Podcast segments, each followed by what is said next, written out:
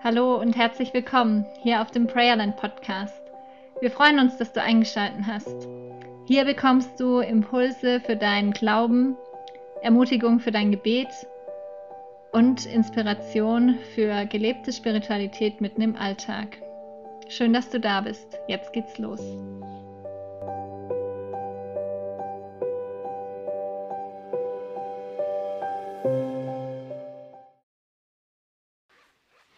Ich lese als Einführungstext den Psalm 2, Wort des lebendigen Gottes.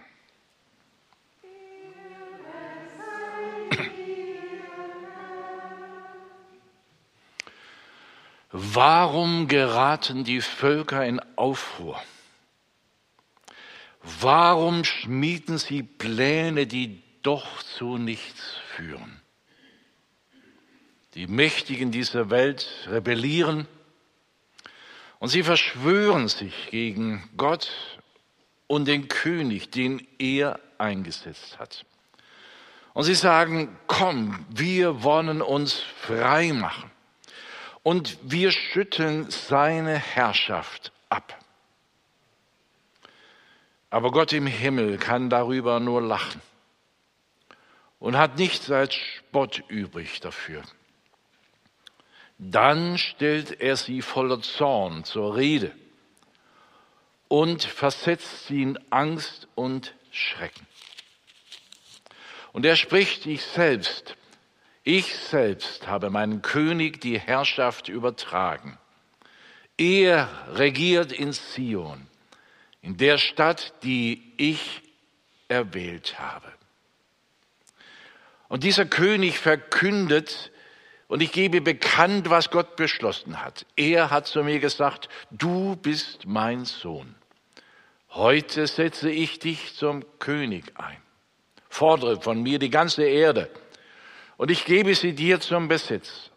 Alle Völker gehören mir. Zerschlage sie mit eisernem Herrscherstab, zerbrich sie wie Tongeschirr. Darum, ihr Herrscher, nehmt Vernunft an. Lasst euch warnen, ihr Mächtigen der Welt. Unterwerft euch dem Herrn und erkennt seine Herrschaft an jubelt ihm zu, auch wenn ihr zittert. Erweist seinem Sohn die Ehre, die ihm zusteht. Sonst trifft euch zuletzt sein Zorn und, und ihr seid verloren. Denn er wird schnell zornig. Aber wenn ihr ihm vertraut, wenn ihr euch ihm anvertraut, werdet ihr sicher und geborgen sein. Wort des lebendigen Gottes.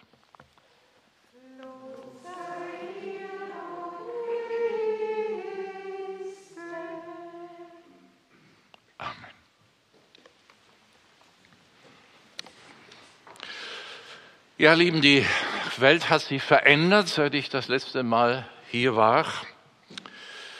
Nach diesem brutalen Überfall. Ich war in einer Gemeinde in meinem Urlaubsort und bin sehr erschrocken, dass eine Woche nach diesem brutalen Übergriff der Gottesdienst nicht auch nur eine Spur von Hinweis hatte, geschweige denn ein Gebet. Ich habe andere Gottesdienste bewusst nochmal abgehört und gemerkt, wenn überhaupt, dann spielte das acht Tage nach dem Überfall eine völlig untergeordnete Rolle, mal zwischendurch im Gebet erwähnt, zwischen Tür und Angel fast, würde ich sagen. Und da dachte ich, Moment, Moment, das ist gefährlich, das ist an der großen Herausforderung und an der großen Wahrheit vorbei. Deswegen, ich will es wagen, mit euch Gedanken zu teilen, die ich mir seither, ist ja schon wieder drei Wochen her, mindestens, gemacht habe. Ich sage nicht, dass die fertig sind. Ich bin im Lernender, bewusst, höre gerne weiter zu, lass mich gerne auch korrigieren, aber das ist, was ich die Tage für mich zu Papier gebracht habe. Ich sage dazu, ich teile das ein in zwei, zwei Abteilungen. Das eine, dass ich versuche, eine Beschreibung, eine Deutung zu geben. Und der zweite Teil, der ist vielleicht etwas kürzer, dafür markanter, der zweite Teil, dass ich eine geistige Perspektive mit uns teile, will natürlich auch nicht, längst nicht vollendet. Mein Thema ist, die Zeiger an der Weltuhr brennen. Die Zeiger an der Weltuhr brennen. Bilder und Berichte aus dem heiligen Land treffen uns seit diesen Wochen wie Geschosse in unsere Seele. Verwirrend konträre Stellungnahmen, Deutungen, Schuldzuweisungen, sie strapazieren unser Beurteilungsvermögen bis an die Grenze des Ertragbaren. Videoclips, die gefühlt wie aus der Hölle gesendet unsere Gefühle glühen lassen, sie gewinnen Macht über das Denken und die Reaktion der Menschenmassen. Die Völker toben wie so ein, ein Meer im hohen Wellengang. Brandgefährlich lodert weltweit und leider auch in Deutschland im Jahr 78 nach dem Holocaust an sechs Millionen Juden weltweit lodert die teuflische Fratze des Judenhasses wieder auf, als hätte es vor 80 Jahren, als hätte es diese moralische Kapitalverirrung menschlicher Abgründe nie gegeben. Judenhass. Judenhass. Er hatte sich im Land der Holocaust-Täter schon länger wieder aus der Deckung des Flüstermodus oder des Verschweigens in den öffentlichen Diskurs gewagt. Und wahrscheinlich war der Dämon des Antisemitismus auch nie ausgemerzt. Wache Geister spürten schon lange und fragten, was geht hier wieder los? Jüdische Einrichtungen brauchen deutschlandweit Polizeischutz. Sich als Jude erkennbar zu zeigen, ist wieder, zumindest in vielen Gegenden Deutschlands, ist wieder gefährlich für Leib und Leben. Trag lieber keine Kippa, sagen viele Leiter jüdischer Gemeinden oder jüdische Fehler, jüdische Väter ihren Kindern oder den Mitgliedern der Gemeinden.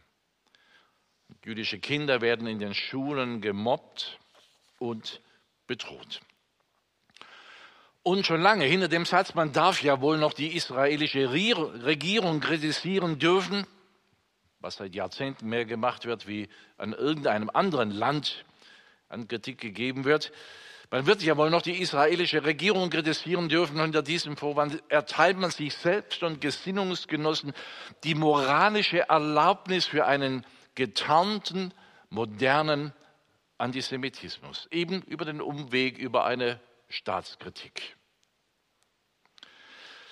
Dass diese Leute meist keine Ahnung haben von der hochkomplizierten Lage im Nahen Osten, geht oft einher mit der Unkenntnis darüber, dass deutsche jüdische Staatsbürger zunächst mal einfach deutsche Staatsbürger sind und gar nicht so viel zu tun haben mit dem Staat Israel äußerlich.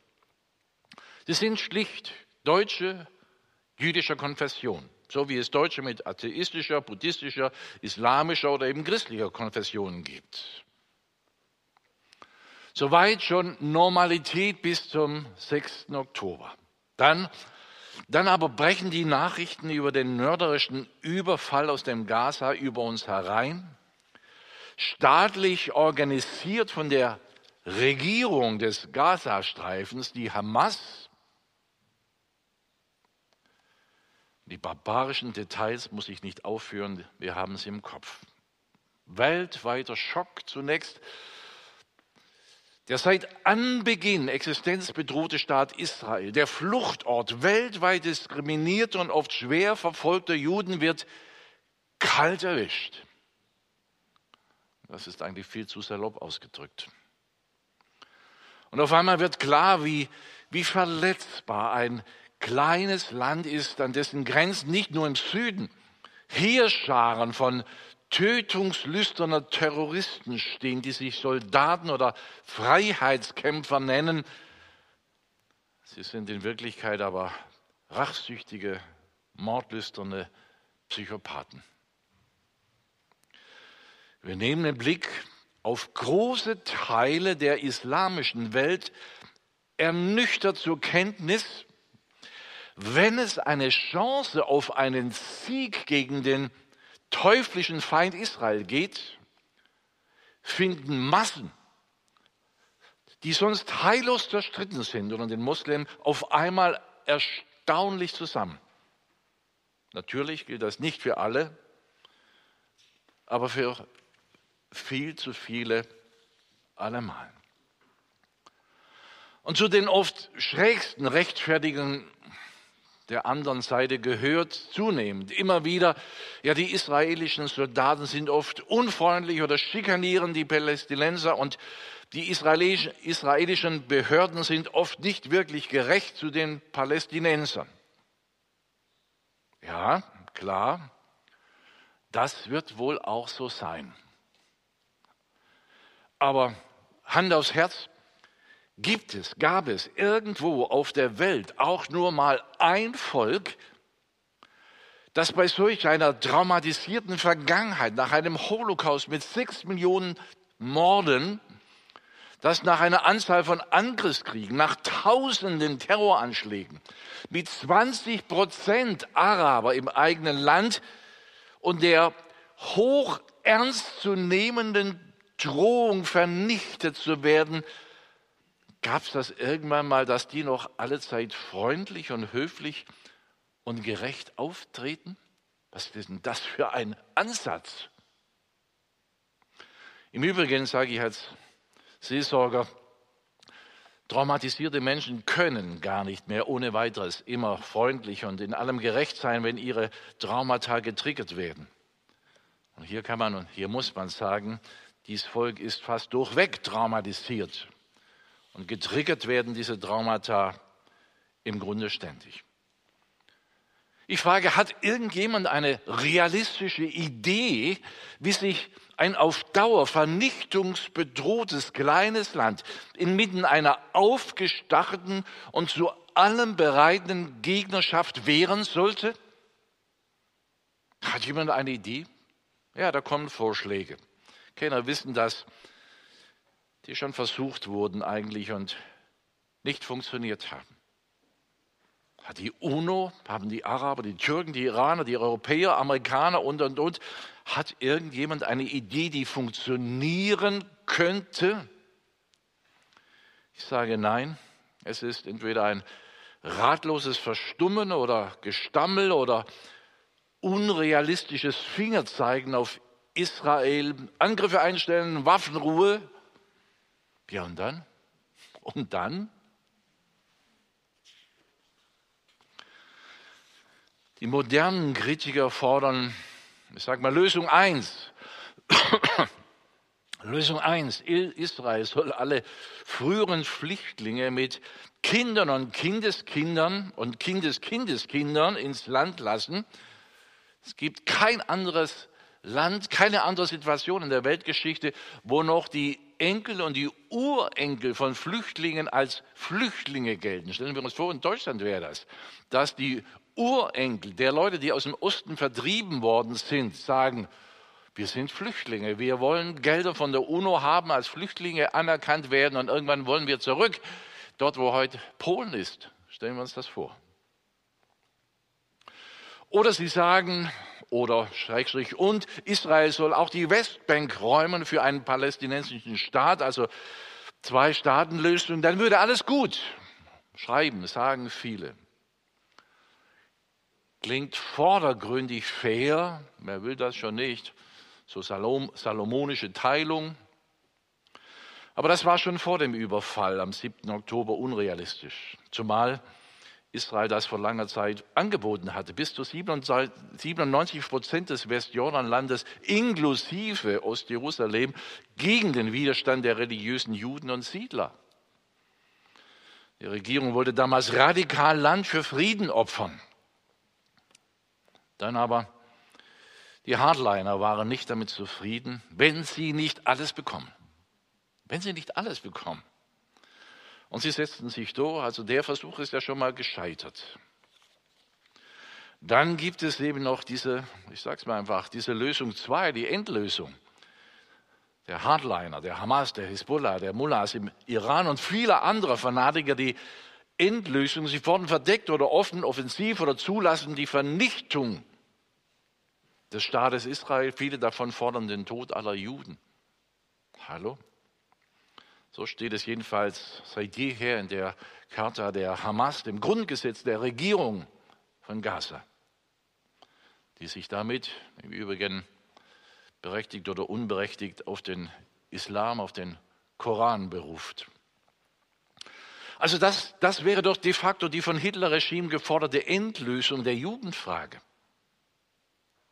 Aber dazu kommt, dass die Lösung eins, also jetzt Jordanland, den Palästinenser und so weiter, dass die Lösung eins zwangsläufig früher oder später zur Endlösung zwei führen würde. Und das ist spätestens seit dem 6., 7. Oktober klar, zweifelfrei klar. Das heißt, ein autonomer palästinensischer Staat entlang der verletzbar langen Grenze Israels, der an der schmalsten Stelle mal vielleicht so 18, 20 Kilometer eng ist zum Mittelmeer. Also das wäre Selbstmord für Israel. Wer das allen Ernstes fordert, ist entweder naiv oder skrupellos. Im Übrigen, was ich noch nie gehört habe, was ich noch nie gemerkt habe, dass jemand bedenkt, immer dieses Reden von zwei Staatenlösung, ich würde es ja gönnen, aber was ich noch nie gehört habe,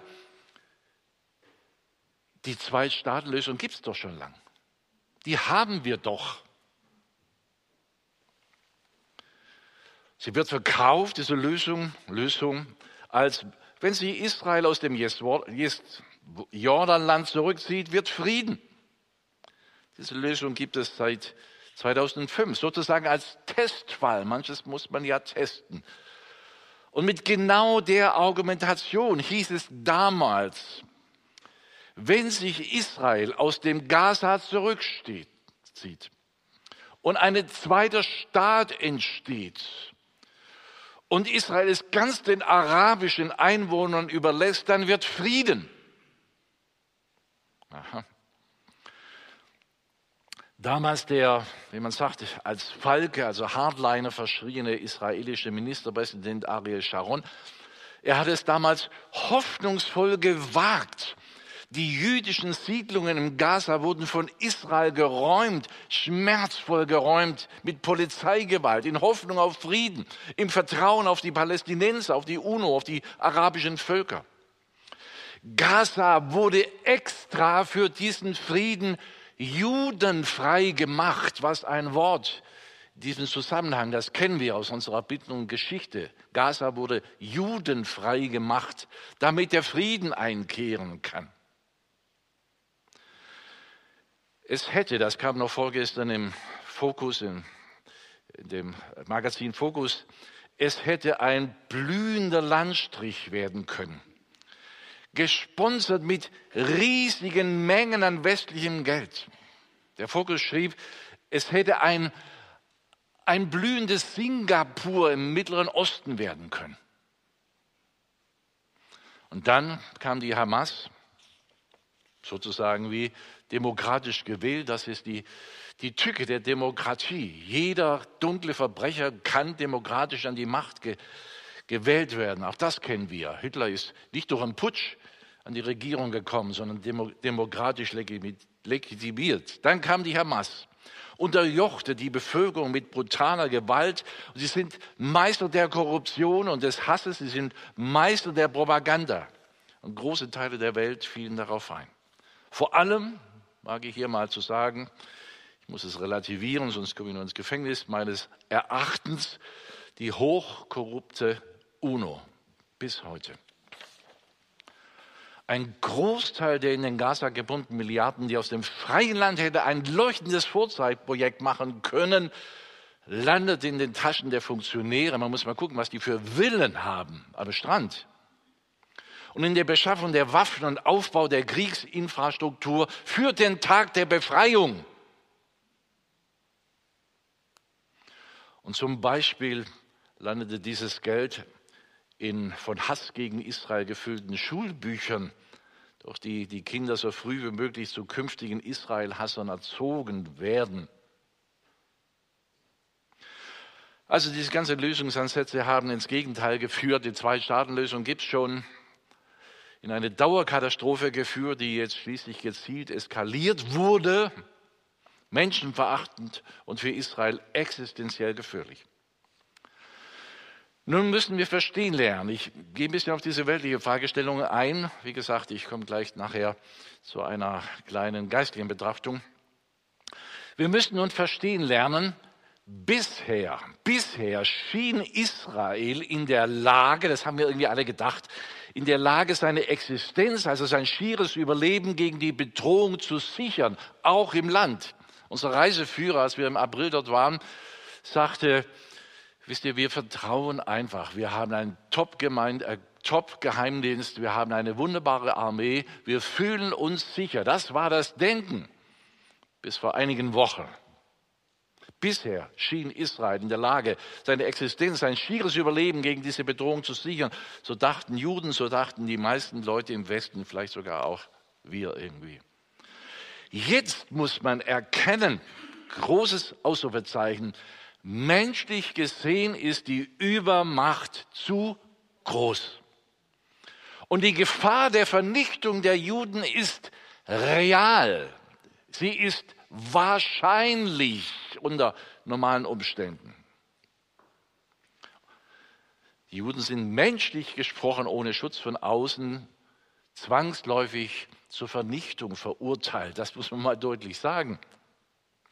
Und hätten die USA dieser Tage nicht sofort eine enorme See- und Luftstreitmacht vor die Küste Israels beordert, um die mächtigen Drahtzieher Iran wie auch die muslimische Regime drumherum zum Teil und die hochgerüstete Hisbollah in Schach zu halten, würden wir, hallo, verstehen wir, was ich gerade sage, würden wir in diesen Tagen Zeugen der ehemals vom deutschen Naziregime angestrebten Endlösung der Juden. Das ist die Dimension. Also die Vollendung dessen, was, was das Verbrecherregime in Deutschland nicht erreicht hat. Das ist das erklärte, schriftlich seit Jahrzehnten veröffentlichte Ziel der Hamas. Nur, dass wir uns der Dimension bewusst sind. Der Iran hat im Libanon und in Syrien hochmoderne Raketensysteme installiert wohlgemerkt Präzisionsraketen. Da kannst du bis auf zwei Meter etwa genau das treffen, was du treffen willst. Nicht 50, nicht 1000, sondern man redet von circa 150.000. Manchmal denke ich, der Libanon hat gar nicht so viele Einwohner. Und der Iran hat Zehntausende Terroristen für den, für den großen Tag der Befreiung trainiert. Das ist der Wortlaut. Von diesen Raketen, von diesen Terroristen, könnte nur ein Bruchteil von Israel abgefangen werden. Es wäre im Angriffsfall der Todesstoß für das Land und Volk. Wohlgemerkt, immer noch menschlich gesprochen. Was also soll Israel tun? Welche Lösung gäbe es menschlich, zunächst mal überhaupt nur das eigene Überleben zu sichern? Was sollten sie tun?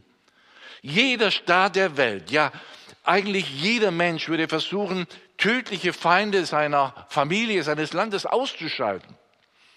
Wenn es durch Verhandlungen, Geduld, Entgegenkommen nicht geht, dann durch das Schwert der Obrigkeit, durch die Gewalt, die Gott auch eingesetzt hat in einem solchen Fall. Das macht Israel.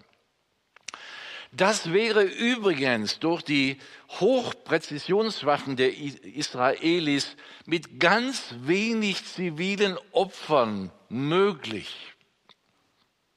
Wenn Sie sich auf die Einrichtungen, auf die Stellungen der Hamas konzentrieren könnten.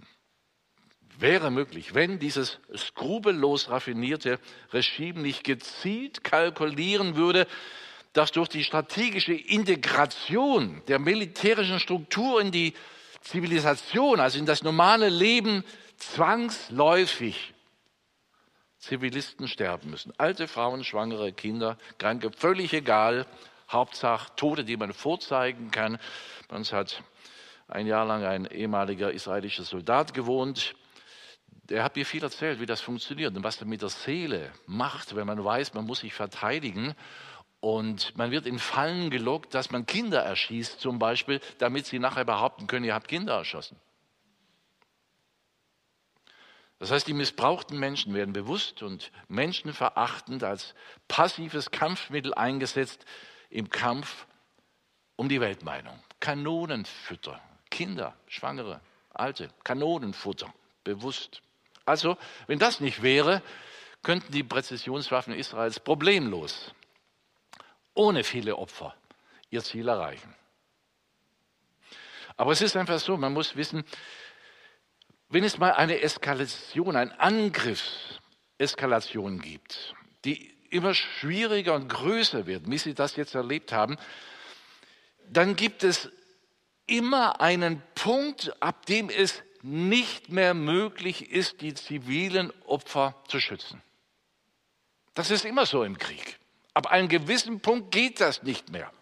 Und dann wird es zunehmend mehr Opfer jeden Alters geben, das ist genau das, wo man dann nachher aufschreit. Das ist in jedem Krieg so. Und wer hinterher, sage ich mal, wer hinterher moralisch entrüstet schreit, die Verluste der Zivilbevölkerung seien unmenschlich und sie sind unmenschlich, der hätte früher schreien und handeln müssen.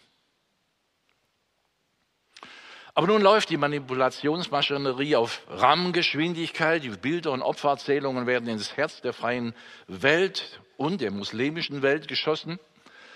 Manche, natürlich, manche dieser Bilder und Erzählungen stimmen naturgemäß. Leider. Es gibt so ein Leid jetzt dort, auch in Gaza. Vieles aber ist einfach nur strategische Lüge. Auch das ist wahr. Strategische Lüge. Durch die modernen Kommunikationsmittel der Social Media entgleitet das realistische Bild oft auch den sogar seriösen Medien und Politikern. Es ist postfaktische Zeit. Fakten werden gemacht. Das ist übrigens tatsächlich auch der Wortsinn. Ein Faktum ist etwas Geschaffenes, wie eine Fabrik. Faktum, postfaktisch. Die langjährige Saat kleiner und großer Lügen, aber auch bisher versteckter Antisemitismus im linksliberalen, im rechts, rechtsradikalen Milieu gehen auf. Diese Saat geht auf, erzeugt toxische Lügen, Halbwahrheiten, Umdeutungen, Auslassungen, Märchen. Und wenige Menschen wollen sich wirklich verantwortungsbewusst informieren. Also findet all das einen fruchtbaren Boden. Islamistische Opfer betonte Teilwahrheiten verdrängen die Wirklichkeit gnadenlos. Soweit, soweit Beobachtungen und Einschätzen auf menschlicher Ebene. Dabei, sage ich dazu, sind wir uns bewusst, dass es aus der Perspektive der islamischen Welt der Palästinenser eine ganz andere Interpretation gibt. Ich höre, ich versuche es, ich höre dem gut zu. Diese ganz andere Perspektive, da ist schon immer auch was nachvollziehbar. Ich will nicht so tun, als ob das alles Quatsch wäre. Ich will verstehen, ich will fair bleiben, wenn es irgend geht. Aber zum großen Teil denke ich, erfahre ich, zum großen Teil empfinde ich diese islamistischen Perspektiven als absurd und konstruiert. Aber ich verstehe auch, sage ich mal, wenn man einen völlig anderen Ausgangspunkt seines Denkens hat, dann ordnet man alles dem zu. Vielleicht, vielleicht habe ich sogar dadurch einen kleinen Verständnisanteil gegenüber diesen islamischen Demos in diesen Tagen. Bei ihrem Pseudo-Informationsstand wähnen sie sich so im Recht, dass sie es nicht verstehen können, dass andere überhaupt anders denken wie sie. Passt überhaupt nicht in ihr Weltbild. Und das ist natürlich eine Folge der ganzen Indoktrination. Ich schließe diesen Teil mit dem Satz ab. Dankbar bin ich im Moment für die klare Haltung der Politik in Deutschland, Worte der Politiker, sogar der Presse. Als Christ wage ich zu glauben, dass diese klaren Haltungen auch Frucht unserer Gebete sein könnten, weil auch das ist nicht normal. Soweit eine menschliche Einschätzung, die offen ist. Nun einige geistliche Gedanken. Ich bin heute schon ein bisschen deutlich und länger vielleicht auch. Ihr könnt das alles nachhören. Ab heute Abend ist es auf der Prayerland Homepage, das Geschriebene. Vielleicht nehmen wir das auch, das gesprochene Wort mit rein. Geistliche Gedanken. Erstens, erstens, wir als Christen, wir bleiben in allem im Geist Jesu. Und als Christen geben wir uns hoffentlich nicht dem Hass hin. Wir kennen die Geschichte, als die Jünger Jesu ihn aus Frust über die hartherzigen Menschen ihrer Zeit und mancher Dörfer gefragt haben, ob sie Befehl geben sollen, klingt ja fast nach Hamas, Feuer vom Himmel fallen zu lassen. Kennen wir die Geschichte? Wies er sie streng zurecht und sagt, habt ihr vergessen, wessen Geistes ihr seid? Wow, was steckt in Menschen, die so nahe bei Jesus sind? Ich erinnere an das Kreuzeswort Jesu, Vater, vergib ihnen, sie wissen nicht, was sie tun. Ich habe genau den Eindruck bei vielen Menschen. Im Geist Jesu, wir bleiben im Geist Jesu, sind wir Kinder der Liebe gegenüber jedermann. Wir lernen Respekt vor allen Menschen, aller Religionen, verwerfen nicht die großen Sünder, sondern beten für sie, tun ihnen möglichst noch Gutes, so es denn wirklich Gutes ist. So sagt uns Jesus in der Bergpredigt. Und im Sinne dieses Geistes, Jesus hatte einen demütigen Geist, bleiben wir demütig. Wir wissen nicht alles. Wir schauen nicht hinter alles. Unser Wissen ist Stückwerk, auch bei diesem Thema. 1. Korinther 13. Wir trauern um die Menschen, um die Sünder, um die Opfer, um die Täter. Wir trauen auch um die Täter, um die Verführten, um die hasserfüllten Seelen. Jesus weint über solche Menschen, Mann. Sie brauchen dringend vor allem eins, sie brauchen ihn, Jesus. Also gilt für uns, wir bleiben im Geist Jesus, habe ich gesagt, wir suchen das Shalom mit allen Menschen, auch den Feinden soweit sie es zulassen. Dieser Shalom hat einen Namen und er heißt Jesus. Wir bleiben im Geist Jesu. Das Zweite, wir suchen eine realistische Weltsicht, die uns die Bibel offenbart, eine realistische Weltsicht. Und ich sage, durch die Bibel, ich weiß, ich lese, ich habe erkannt, alle Menschen sind Sünder und zu allem Bösen fähig. Die humanistische Utopie, dass wir mit guten Menschen das Paradies wiederherstellen, ist eine Lüge des Teufels. Wir tun als Christen gerne, hoffentlich, was wir können dafür, die Welt besser zu machen. Aber für die Wiederherstellung braucht es den wiederkommenden Herrn, Christus. Und die Selbstversuche der Menschen, und wir haben das jetzt gerade oft, so, ich habe gestern Abend noch im, in seiner Sendung Talksendung gehört, so eine typisch humanistische. Wenn wir nur alle wirklich Frieden wollen und liebevoll sind, dann wird alles gut. Ich dachte, Mann, Mädel, wir tun gerne alles als Christen, um es besser zu machen. Aber die Selbstversuche des Menschen, das Paradies herzustellen, sind alle schiefgegangen. Denke nur an das humanistisch-kommunistische Paradies, Utopie. Das hat 100 Millionen Menschen das Leben gekostet. Wir vertrauen also nicht, wir als Christen, auf die großen Sprüche, Philosophien, Ideologien, auf die religiösen Führer, auf die verträumten Humanisten, sondern wir vertrauen auf das Wort Gottes, das uns zu Jesus, den Wiederkommenden, weist. Dann sage ich drittens zum Kern, zum Kern der biblischen Botschaft des Alten Testaments, überhaupt der Bibel gehört, die Berufung Abrahams als Stammvater Israels. Abraham, der Vater Israels. Und vom ersten bis zum letzten Kapitel der Bibel geht es um diese Berufung Gottes als Heilsbrücke zum Segen der ganzen Welt. Und das Eres Israel, das Land Israel, ist das einzige Land, das Gott sein eigenes Land nennt. Jerusalem ist die Stadt des großen Königs, sagt Jesus, Matthäus 5. Nicht New York, Berlin, Moskau, Peking, auch nicht Teheran oder Mekka. Gott sagt Jerusalem. Gott nennt Israel seinen Augapfel und wehe, wer ihn antastet. Davon können wir, wir Deutschen ein trauriges Lied singen, was das heißt, wenn man diesen Augapfel antastet. Nach sehr intensiver Beschäftigung mit dem Koran, dem Islam, bin ich zu dem Schluss gekommen, es trägt den Charakter einer antichristlichen Verführung. Und das islamische Gottesbild Allah ist schlicht ein Gegenstück zum Vater unseres Herrn Jesus Christus. Steht im Widerspruch zu fast allem in der Bibel. Also, Kern ist Gottes Berufung Abraham Israel. Viertens, der prophetische Heilplan, Heilsplan der Offenbarung Gottes, der prophetische Heilsplan. Ich warne, ich warne, wenn es der allmächtige Gott ist, der mit Israel handelt und sich Israel zum Augapfel erklärt, dann sollten Menschen sich besser nicht gegen ihn stellen. Dann haben sie mit Gott zu tun, wie wir eben gelesen haben im Psalm 2. Und er stellt sich zu Israel und er tut es trotz aller Fehler und Sünden dieses Volkes im Laufe der Jahrtausende bis heute. Das ist der springende Punkt. Und im prophetischen Heilsplan gilt, die weltweite Ablehnung Israels ist Bestandteil der, der Zulassungen Gottes in seinem Ratschluss. Nicht, dass ich das alles verstehe, aber so lese ich es. Zuletzt, so prophezeit uns der Prophet Zachariah, zuletzt wird sich die ganze Welt kriegerisch gegen Israel, gegen die Juden und das jüdische Jerusalem wenden. Ich sage nicht, dass wir schon angekommen sind, aber wir erleben klarste Hinweise auf das vorhergesagt Kommende. Sacharja 12, wir kennen das.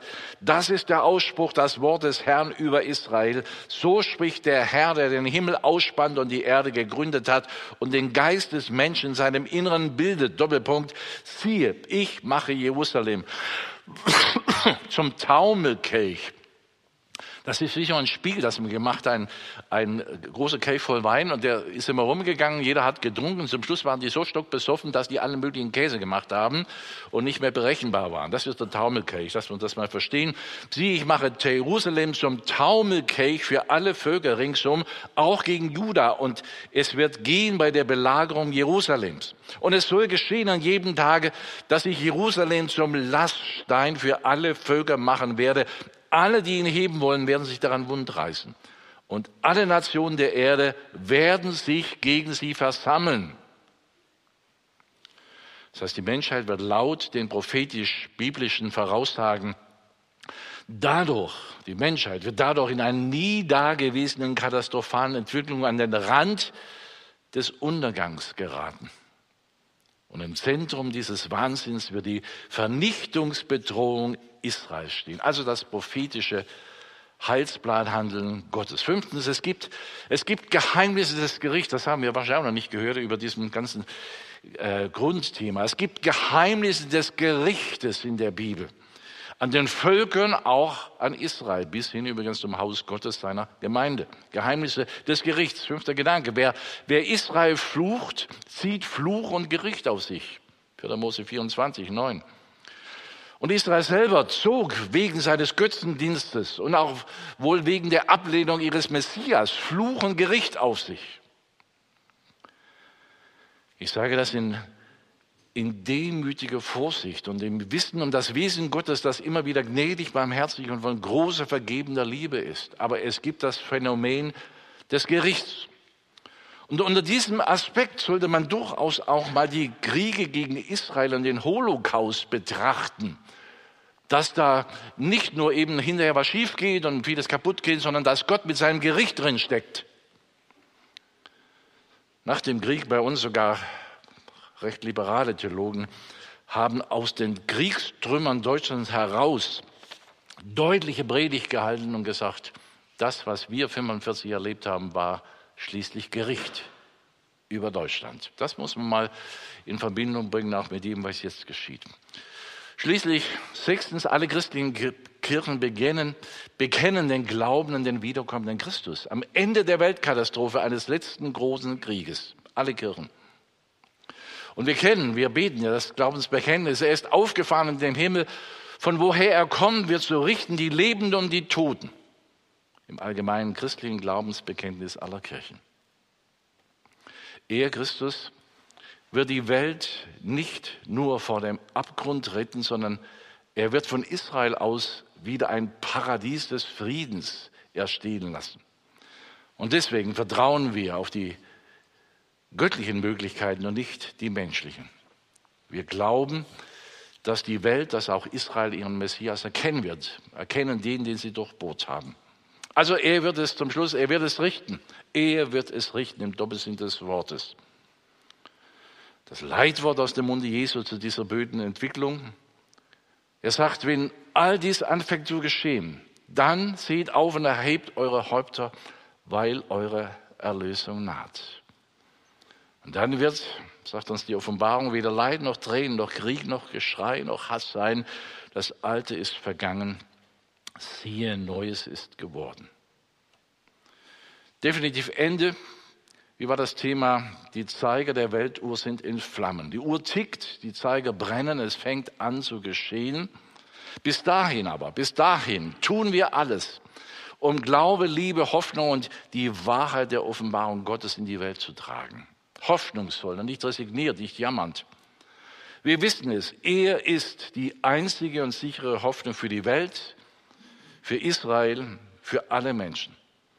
Und wir stehen zu seinem berufenen Volk Israel, auch wenn sie noch genauso Sünder sind wie wir alle. Ich weiß, das war viel, aber der eine oder andere wird hier oder dort was mitnehmen. Wie gesagt, man kann es dann auch gerne nachlesen, vielleicht runterladen bei brailleland.de Homepage. Wahrscheinlich gebt ihr es dann auch auf die Homepage. Müssen wir mal gucken, wie das ist. Also ähm, nicht leicht verdauliche Kost, aber das ist auch nicht die Zeit dazu. Lass uns einen Moment der Stille haben, betend, betroffen betend, bis wir dann ein Lied miteinander singen. Schön, dass du heute mit dabei warst. Wenn du mit uns in Kontakt kommen willst, dann melde dich gerne über Instagram oder auch über unsere Webseite. Beides findest du in den Show Notes verlinkt. Nun wünschen wir dir noch einen schönen und gesegneten Tag. Bis bald.